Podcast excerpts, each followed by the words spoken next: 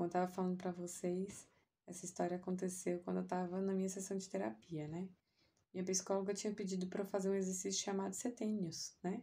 Que é escrever numa folha de papel é, uma linha do tempo separada em sete anos, né? Em, em, divisões de sete anos. E aí eu escrevi de 0 a 7, de 7 a 14, de 14 a 21, de 21 a 28. E eu parei nesse setênio porque eu ainda tenho 31. Tava tudo bem, né? Tinha que colocar os grandes marcos, maiores alegrias, maiores traumas e tudo que eu achasse importante de colocar no papel, né? De relevante. E aí eu tava comentando algumas coisas. Aí ela falou assim: vamos observar isso? Aí eu falei: tá. O que, que você quer saber? Aí ela fala mais sobre essa parte aqui. Aí eu falei assim: ah, essa parte aí eu quero deixar morrer. Aí ela, você quer deixar morrer um aspecto da sua personalidade? Aí eu, ah, eu quero, acho que me atrapalha. Ah, mas você tem certeza?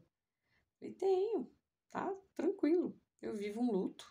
E aí tá tudo certo, né? Um luto a gente entende, compreende, revive aquilo é, de uma forma emocional mais intensa, que vai se abrandando. E para mim tava tudo certo. Ela falou assim, mas não, não acho uma boa ideia, assim. E eu, não, tá tudo certo. Na verdade, eu já estava emocionada, porque era algo que mexia realmente comigo, né? E aí eu não estava muito, muito certa do que eu estava falando, né? Convicta. E ela percebeu isso e ela trouxe uma bonequinha. Um bonequinho muito semelhante a essa aqui, que é uma matriosca. Para quem não conhece, a matrioska é uma boneca russa, né, de influência japonesa, ela tem a própria história dela, mas aí minha, minha psicóloga, que é arte terapeuta, resolveu levar ela para consulta e eu amei. É, ela falou assim: bom, do jeito que você tá me falando, é, você quer excluir uma parte da sua personalidade, né? Eu é. Ela falou assim: ah, então tá bom. Aí ela começou a fazer que nem eu tô fazendo agora, né? Pegou uma bonequinha, tira, tinha outra bonequinha dentro, tinha outra bonequinha dentro. Ela falou, ela colocou assim em ordem. Ela, dessas aqui é você? Ela tinha mais, né?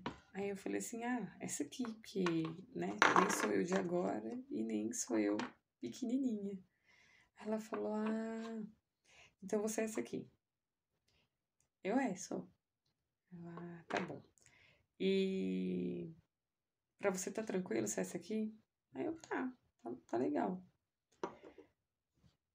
Ela, você não tem medo de daqui um tempo, ela mostrou uma bonequinha maior, você observar que você tá louca.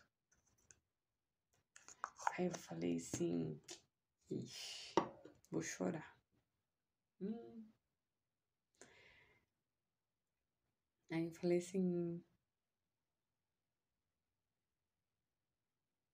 Eu não falei nada, né? Ela falou, porque veja bem, você tá excluindo uma parte sua. Você tá falando assim, ah, não quero mais ser isso não, quero ser só isso aqui. E, e ser só essa Letícia aqui aborda todas as possibilidades que você tem, todas as personalidades que você tem, todas as histórias que você tem. E será que você acha interessante desse jeito? Eu já sabia que não, não ia dar certo, né? Ela falou, porque veja bem, quando você integra, quando você deixa participar da sua vida, outras fases, coisas que você gosta, coisas que você não gosta, coisas que você aceita, coisas que você não aceita. Sabe o que acontece? Tem história tem conteúdo, tem recheio, faz sentido. Quando você escolhe deixar pertencer, você acaba trazendo equilíbrio para sua vida. Ela, sabe por que é importante ter esse equilíbrio? Porque veja bem. Sabe por que é importante ter esse equilíbrio? Porque às vezes a gente exclui uma parte da nossa história, deixa aqui, ó, guardado lá no nosso inconsciente. E aí, às vezes isso aflora de uma forma inesperada. A gente acha que vai sair assim, só uma coisinha assim, pequenininha. Na verdade sai assim, ó, problemão. E às vezes esse problemão aparece num momento oportuno, né? Às vezes numa palestra, numa apresentação, uma entrevista. E aí você não vai saber lidar com isso.